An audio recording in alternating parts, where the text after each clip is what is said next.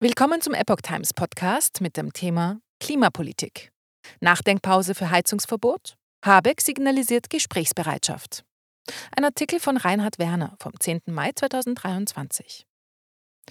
Im Juni sollte der Bundestag über das sogenannte Heizungsverbot abstimmen. Nun zeigt sich Minister Habeck bereit, über eine mögliche Verschiebung zu reden. Die geplante Abstimmung über die Novelle zum Gebäudeenergiegesetz rückt näher Gleichzeitig ebbt die Kritik an dem mit dem Schlagwort Heizungsverbot assoziierten Vorhaben nicht ab.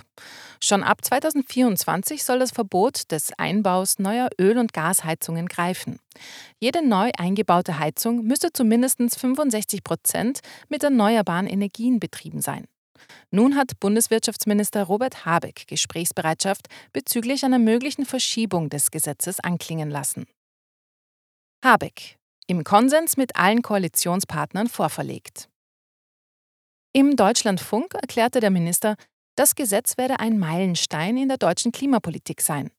Wenn es darum gehe, es adäquat vorzubereiten, sei er maximal pragmatisch an der Stelle, wenn es denn zu keiner ewigen Verschiebung komme. Ursprünglich sei ein Inkrafttreten der geplanten Wärmewende 2025 angedacht gewesen. Die Koalitionspartner und damit auch die FDP hätten sich jedoch später auf 2024 geeinigt. Der Konsens habe in diesem Zusammenhang gelautet, wir haben nicht so viel Zeit, wir müssen das vorziehen. Mittlerweile mehren sich die Stimmen in der FDP, die mindestens weitreichende Änderungen am sogenannten Heizungsverbot fordern. Heizungsverbot faktisch nicht zu bewältigen? Kritiker gehen von einer Überforderung nicht nur vieler Haushalte durch das Heizungsverbot aus. Auch Wohnungsunternehmen, Kommunen, die Bauwirtschaft und das Handwerk warnen vor einem möglichen Fiasko. Neben dem hohen finanziellen Aufwand, mit dem die sogenannte Wärmewende verbunden ist, fallen vor allem zwei Faktoren ins Gewicht. Zum einen sind derzeit weniger als drei Prozent aller Haushalte in Deutschland mit einer Wärmepumpe ausgestattet. Eine solche erscheint in den meisten Fällen jedoch als das adäquateste Instrument, um den Vorgaben des Gesetzesvorhabens gerecht zu werden.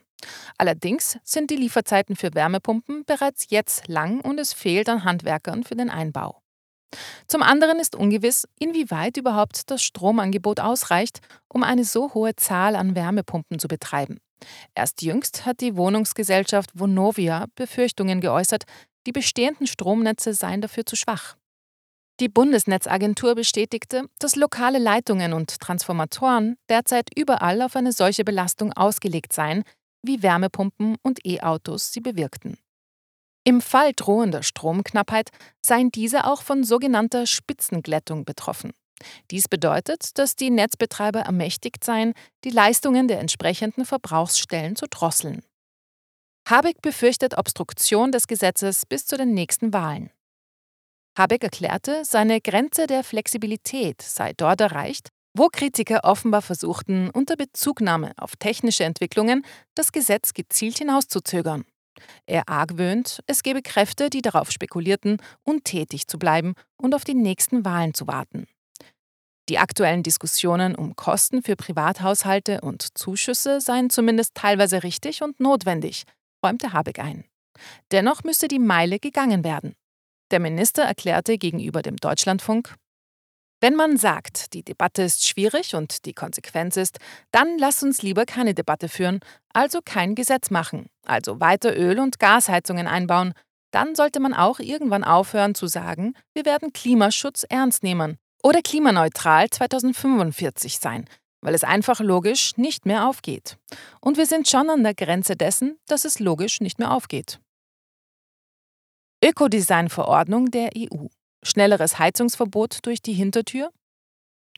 Kritiker des Vorhabens argwöhnen ihrerseits, Habeck könnte sich in Teilbereichen kompromissbereit hinsichtlich des Themas Heizungsverbot zeigen und tatsächlich auf Unterstützung durch die EU hoffen.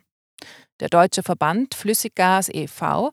wies auf die geplante Ökodesign-Verordnung der EU hin, die Raumheizgeräte und Kombiheizgeräte betrifft. Diese soll nach den Plänen aus Brüssel am 1. September 2025 in Kraft treten. Wie der Merkur berichtet, sieht zwar auch sie keine direkte Verpflichtung vor, bestehende Heizungen zu ersetzen.